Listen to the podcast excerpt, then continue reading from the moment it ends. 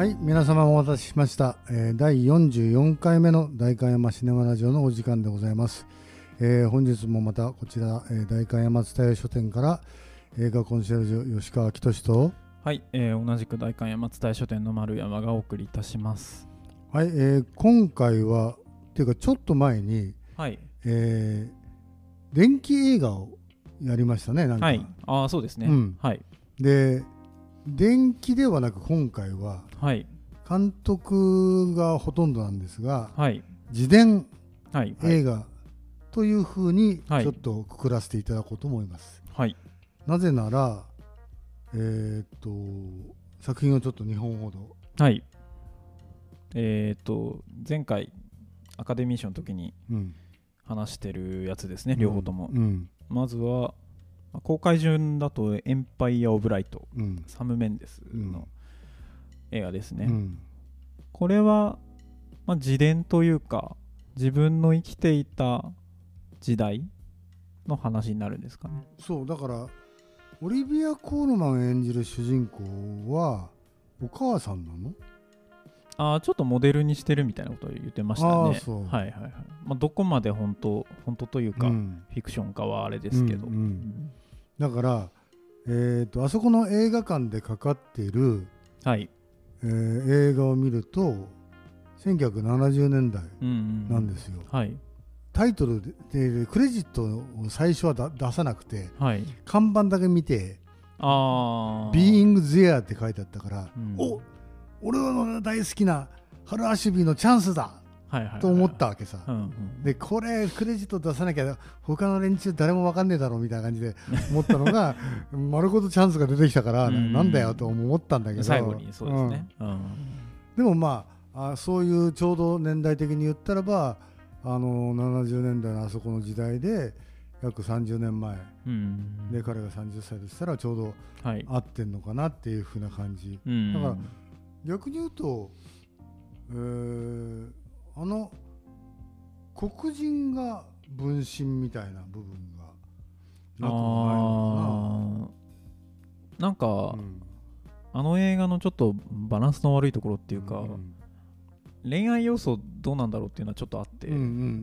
ん年の差も結構あれだし。そう。うんまあなんかマイノリティの人たちがちょいちょい出てくるっていうのも、まあ、それは今っぽいのかなと思ったんですけど、ただ時代として、要するにあれやイングランドがあんなに荒れていて、はいはい、ネオナチからう、ん、まあ本当にトレインスポーティングのイワン・マクレガーばっかり出てきた。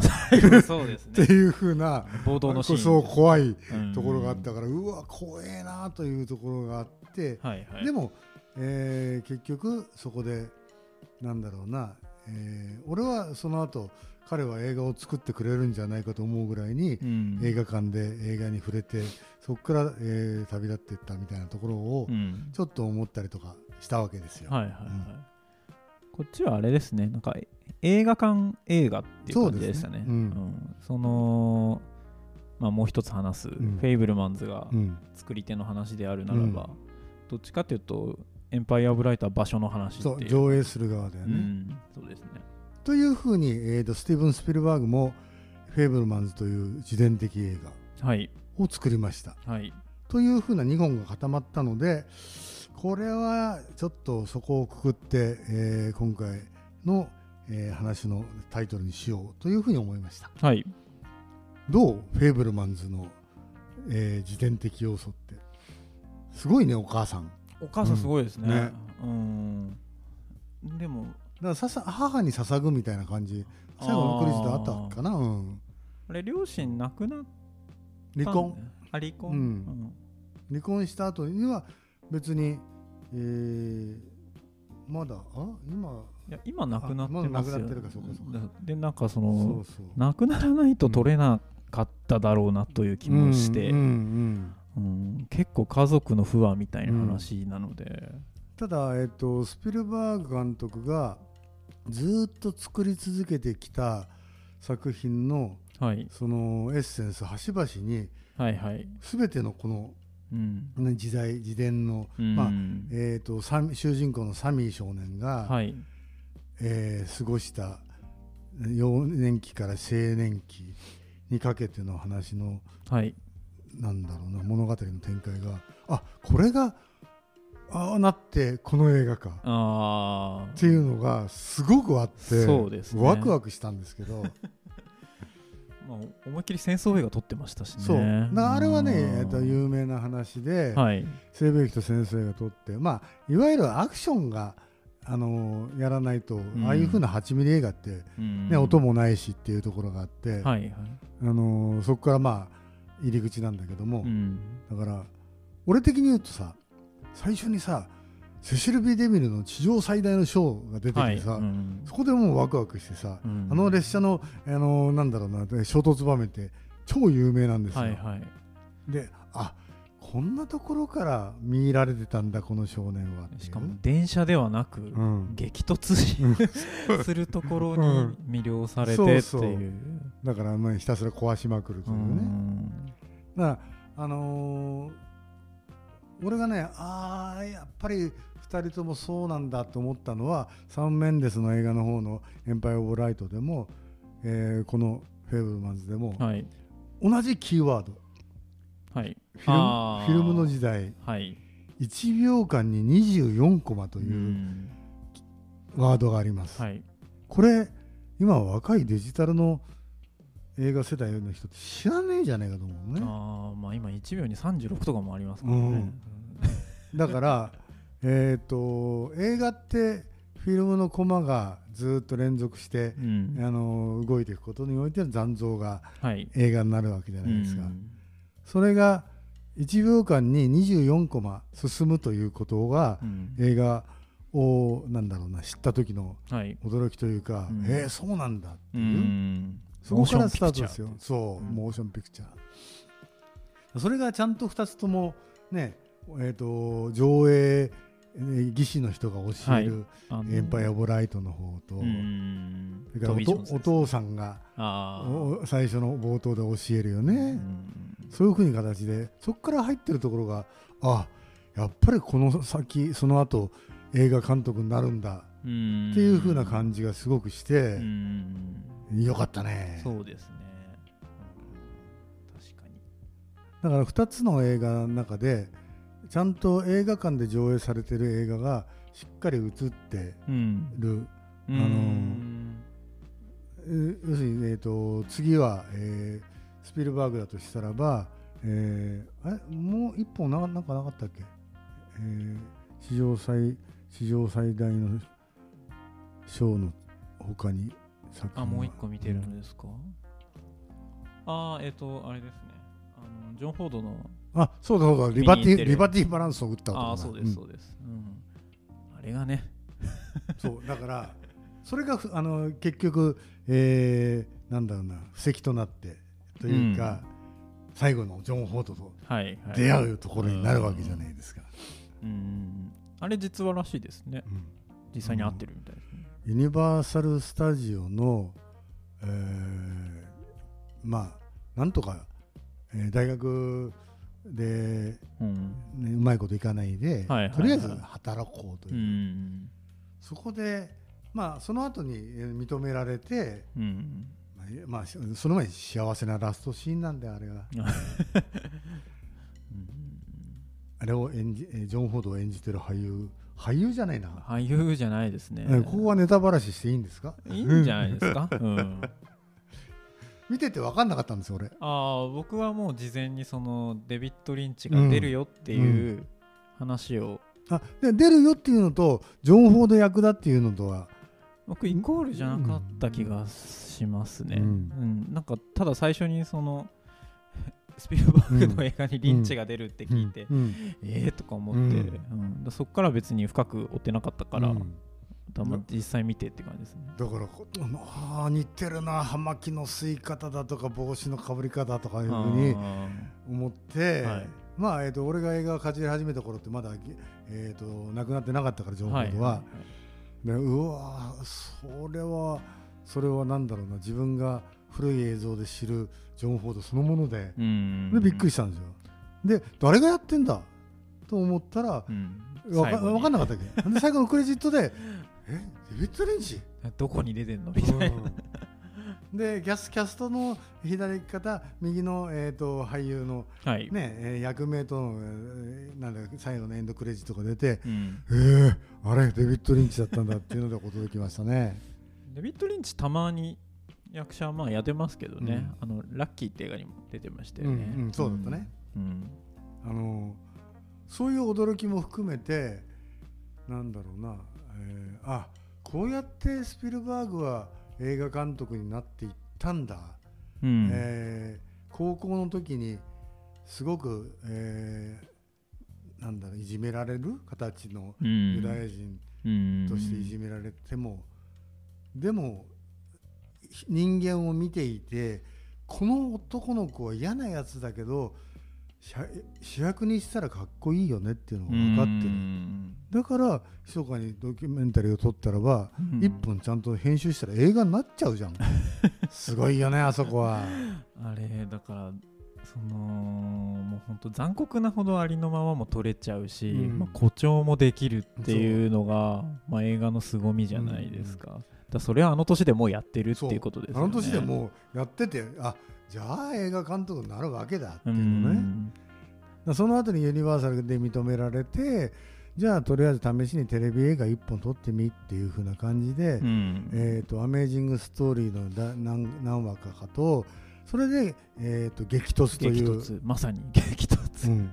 で激突は実はアメリカではテレビムービーであって日本で幸いにして劇場にかかった、俺は劇場で見てるわけですよ、はいはい。えあれ海外では劇場でかかってないんですか？そう TV ムービーなんですあよあヨーロッパと日本はかかったのかな？うん。アメリカ本国では、うん。えーだからアメリカ本国の中でスピルバーグの第一作劇場公開作品っていうのは、えーシュワーランドエクスプレスという現代名のはい。日本では続激突カージャックというあ,、はいはいはい。れが一応、えーに劇場公開作品第1号うん。というふうにアメリカではなってるけどうね。ん。なんかパッケージ見た覚えがあります、ね。うん。レンタルの。そう。うん。でその時にあのゴールデン・ホーンが主演してる映画で、はい。もうなんだろうな、えー、と赤ちゃんを取り戻す、えー、と若き夫婦の話なんだけど、うん。それがね、えー、ともうその要素たっぷりありますよ。うん。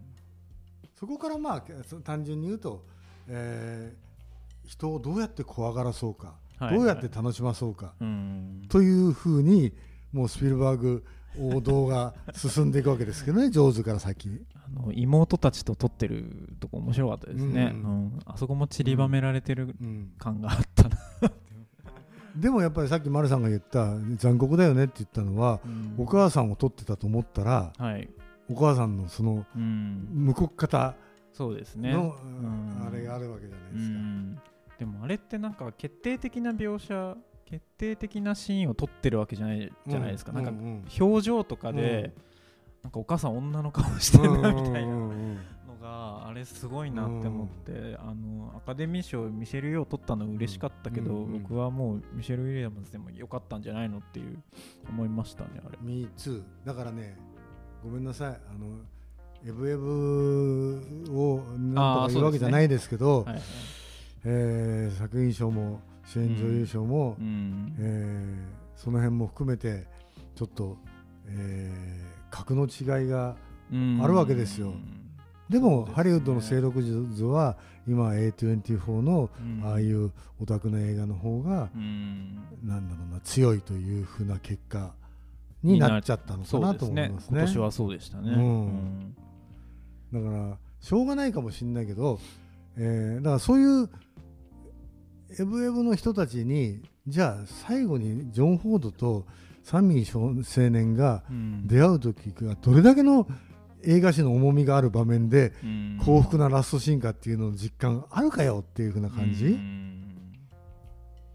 や鮮やかなラストシーンで。で人によってはあの後のスピルバーグの、はい。あのなんだろうな、えーどういうキャリアかとかはいはい。知りたいとか言ったんだけど、うん。それはもうすでに全部映画史の中で、う うんん、全員知ってるからみたいなところでうん。パーンとあそこで終わるわけですよ。うん。らそれは良かったと思うそれもうそこから先を知りたいなら、ん。スピルバーグの作品一から追っていけばいいっていうだけですからね。っていうぐらいにそのなんだろうなあの昔はね自伝映画まあこれもあのスピルバーグの自分、はい。自ら言ってる自伝映画なんだけど、うん。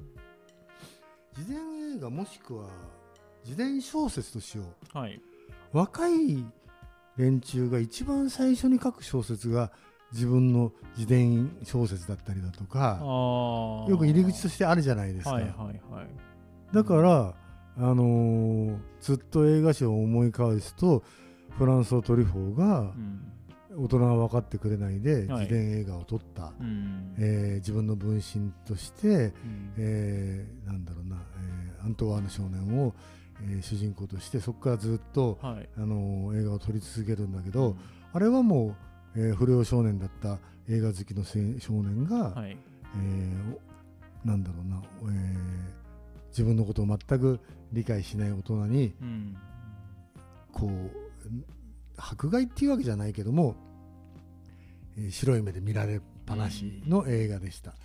僕あれもちろん見てますけど、うん。自伝だって知らなかったですね、うん。まあ自伝的要素満載。そこからどこまで真実かっていうのは別だけども、それと例えばルイ・マルははい「えー、とさよなら子供たち」という映画でうん。やっぱり自伝映画といううん。形で撮ってたりだとか、はい。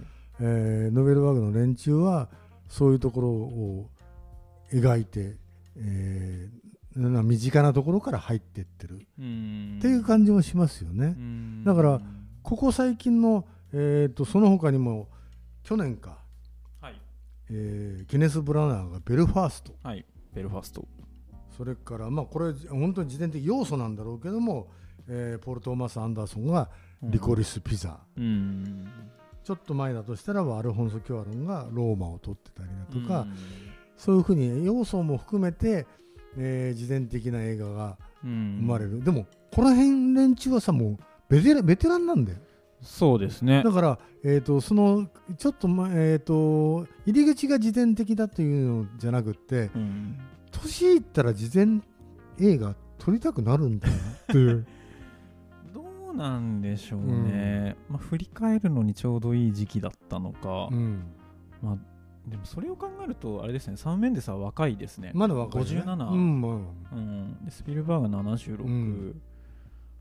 まあ、20個ぐらい違うけど、ううんん。だから結局あのリコルス・ピザだって、えー、と一応ポルト・マス・アンダーソンがそのサンサンフェルナンド・バレーでバレーで住んでて、うん。あれの、えー、と街でありとか主人公であり全然あの本人じゃないと思うんだけど、うん。その、えー、と時代を過ごした、えー主人公がはい。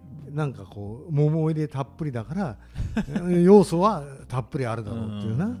だあの多分主人公のうん。男の子と同じぐらいの年齢そう年齢的なにそうそう生きてたっていうことですよね。う。んなんでその生きてた時代を、えー表してるっていうところであって、時代となんだろうな、えー、とその年齢っていうのは密接にリンクしてるよねそこね、ん。そうですね。うん。うんだからこうしてベテラン監督がやっていくまあ一個前でもっと世代を遡るとあのー自伝というよりかその監督の頭の中までたどり着くわけさああはあはあ。それが、えー、と思い出の端々にあったりとかするのがうん。例えばフェリーニフレあのフェデリコ・フェリーニの8か2分の1ああだとか。墓に分の1ですね。うん。というふうにはなるわけだね、うん。うん。まああれ自伝。自伝というよりかはもう作家の頭の中だから。さそうですね。あれ悪夢みたいな。うん。だから、えっと、自分のことだよねやっぱりね。多分あそこのグイドっていう映画監督は。うん自分であって、うん。マルチェロはそれの分身であるというこうとん。で言うとそれの要素は強いかなとも思うんだけどね。確かにそうですね。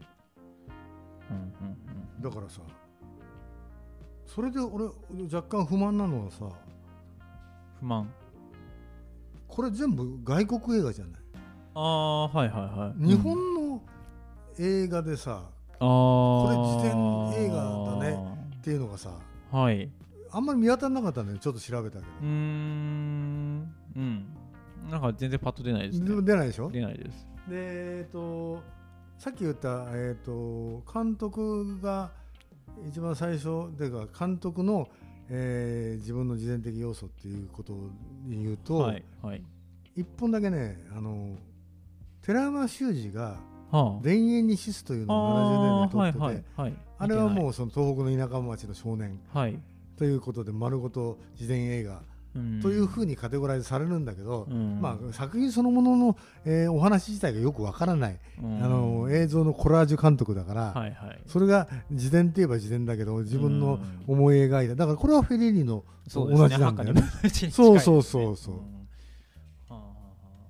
で分かりやすい自伝映画ってあはい。一本だけ最近のやつであると、はい。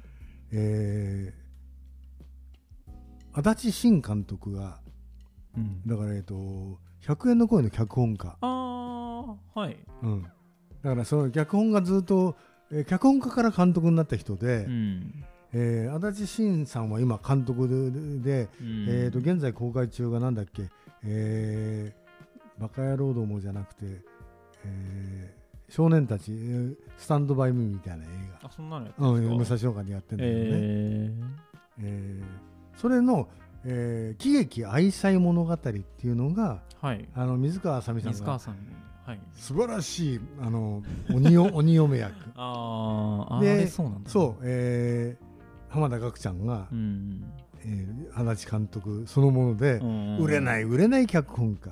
ぐうたらぐうたらぐうたら脚本家、うんありましたね。うん。で奥さんんよくできてる。うんそのでもそれを、えー娘と一緒にじゃあ脚本のロケハン行こうとか言って、うん。えー四国を旅するロードムービーになっていくっていうようなうね、ん。それはねもう本当にあの日本映画の喜劇映画としてはねなかなかのものなんで、うん。それがあこれ監督の自伝なんだっていうところがすごく面白かったんですよ。まあ確かに日本のそうですね。うん、それぐらいしかなんかこうピンとこないのね。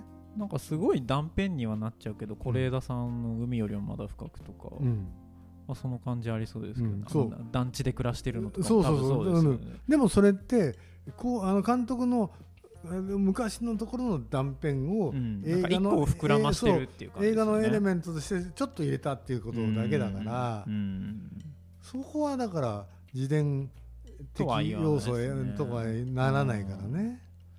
確かにそうですね、だから日本映画ないんだよ。あーなんかドキュメンタリーとか亡くなった後に撮ったりとかはなんかありますけどね、そう。いうのばっかですね。うん、だからというぐらいにさあ海外の監督たちのうん。その自己の思い出に自分の思い出に対してのうん。もしくは家族に思い出に対してのうん。思い入れから作品に消化する力というか技量というのはうん。すげえのかなもしかしてっていうね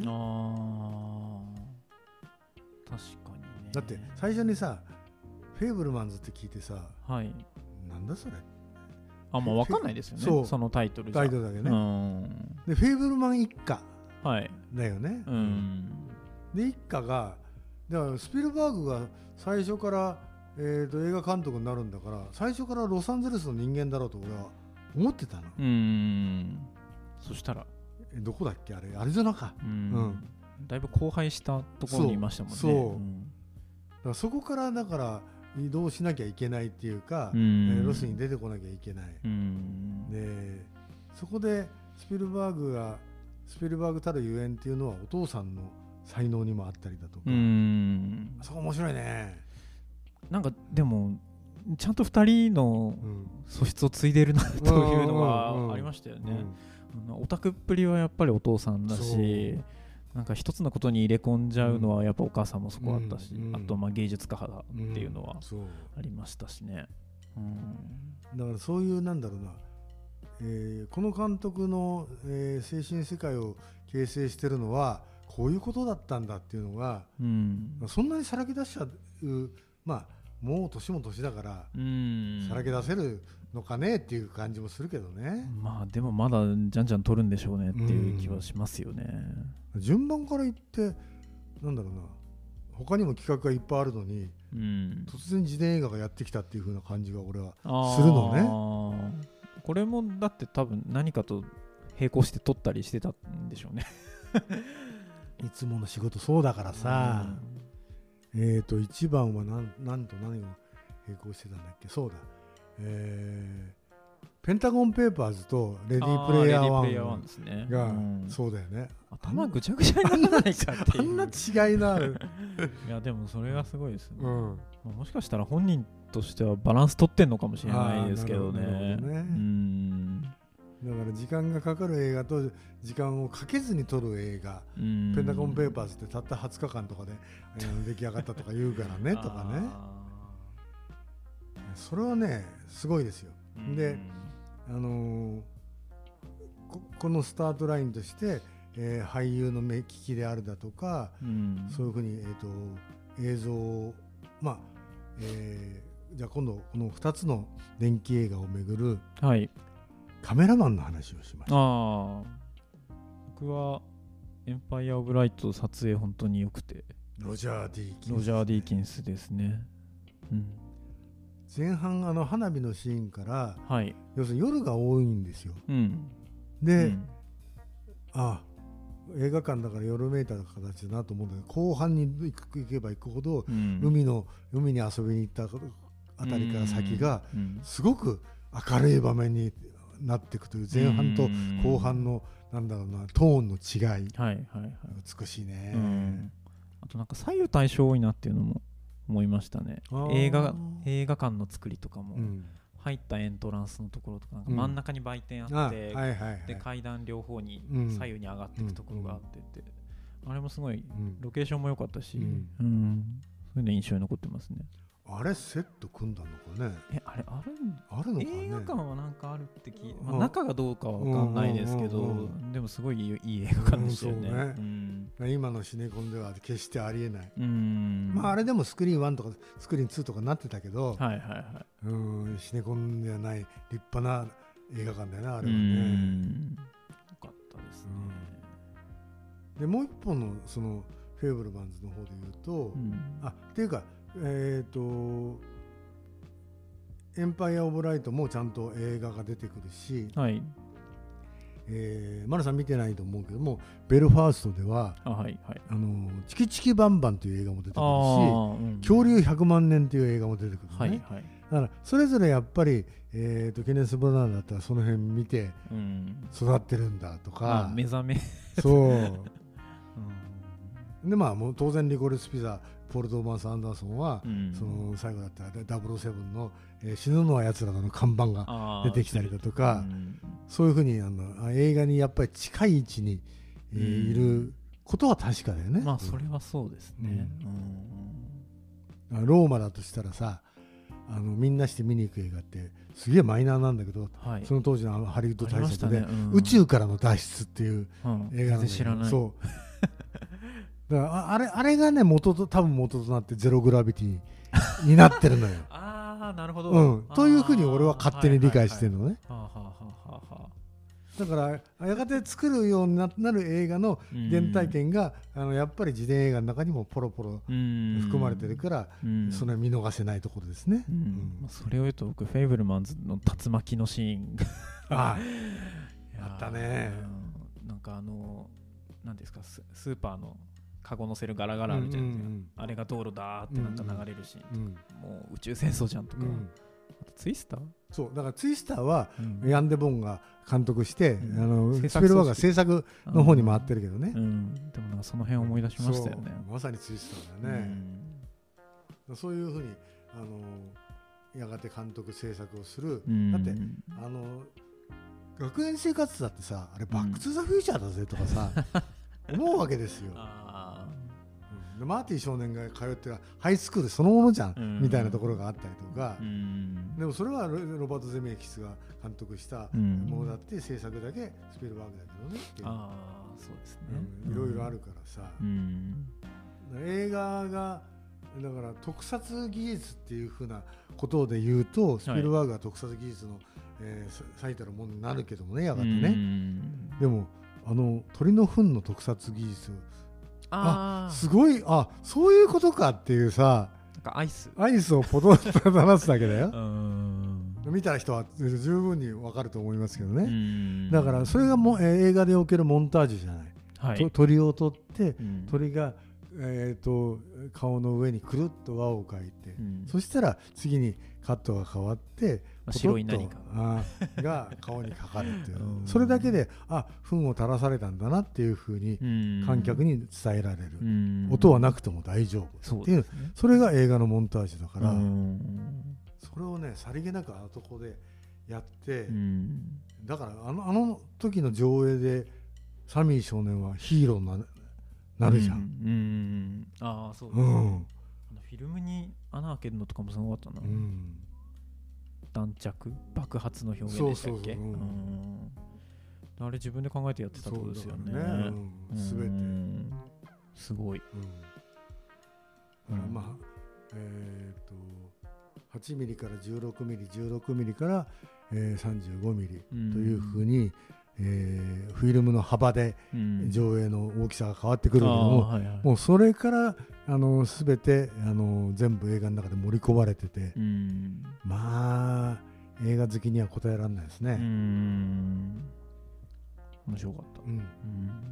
という具合になんだろうな、えー自伝映画イコール監督のうん。なんだろうなその原体験みたいなもんだからはいはい。当然のことながら映画をめぐる話になるんだけど、うん。そこのなんだろうな、えーそれが、えー恋愛なのか家族なのか群像劇なのかっていうふうなところでうん。他に何かあれば教えてくださいっていうところだねみんなに。こんな自伝映画ありましたよっていううふうなさ、多分ミュージシャン側の自伝映画なんかもあると思うけども、うん。だえー、とちょっとあったのは、えー脚本が脚本家の自伝映画が自伝があってはいはい。違う人がうん。それを監督した、うん。となるとちょっと色が違ってきて自伝映画とも言えなくなる。その脚本家の自伝うんですよっていう形になっちゃうから、うん。ちょっと違うんだけどね。そうですね。まあやっぱなんか撮る人として監督としての自伝映画のうん方がうんうん。やっぱ単純に作品との距離近いそうそういうことそういうことそういうこと、うん。それだとさっき上がらなかったけどアルモドバルのペイングローリーが見てないんだよ。あれ終わりが結構衝撃的なので、うんうん。まあぜひ見ていただきたい、うん。あのーもう年取った映画監督が昔を振り返るみたいな話なので、うん、なんなんでしょうね。だほぼ回想が多いんですよね。あそうなんだ。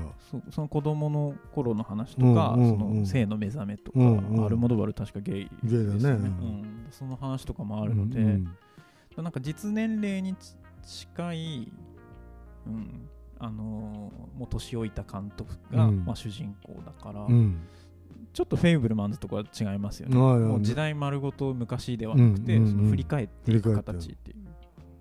そうか。そういうのって実は今取り上げた映画の中では振り返りのあの描写はなくて全部うん。そこの時代にストレストレートに話入っていくね。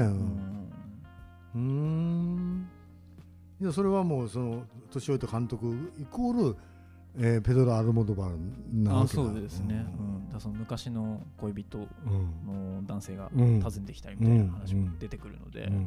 あったのかな？みたいな。はあいやあのまだまだあると思いますんで、うん。ちょっとチェックしていきましょう。そうですね。あの海外の映画監督の自伝ものこれ結構、えーなんだろうねひとまとめにするとうん。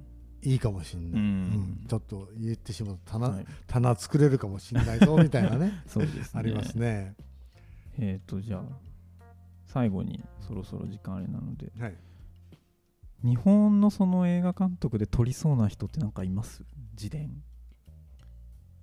撮ってほしいみたいな。あのーいや自伝を取っちゃうとう、ん。えー終わっちゃう？終わっちゃう。であのなんだろうな、えー、と自伝的要素が、えー、と多い映画を撮ったのは多分新藤兼人監督あたりがそうなんですよ、はいはい。うん戦争体験も含めて。そこからこっち方の若い監督たちが自伝映画が撮れるだけのうん。その人生を過ごしてきたかみたいな結果そこになるじゃないですか。あー。なるほど、うん。そうかだからなんだろうな山崎隆監督の自伝映画。どんなのやと思ったりとかするけどもそ,、の特撮オタク少年。的になってしまう。はいはい、で一本映画になるの？ならないの？みたいなところまあそうですね、うん、だからあのさっき言った要素満載で、はい、あのー、コラージュしてこれが自分の自伝的要素の映画だよっていうふうに言ってそれを見たいなと思うのはやっぱこれだこれだ監督でなっちゃったりとかするけどね。あと白石和也とか。ああそうだね。あの人やりそうだな、うん、確かにそうですね。そうだから日本の名だたる映画監督たちもぜひ、えー、これだったらみんなに見てもらえる俺の自伝だっていうのを あったら映画にしてください。うん、そしたら面白いですね。そうですね。うん、はいということで、えー、今日は自伝映画および自伝要素満載の、えー、映画を、えー、最近の作品から引っ張り出してお伝えしました。はい、はいえー、本日はじゃあここまででございます。はい、えまた次回お会いしましょう。さようなら。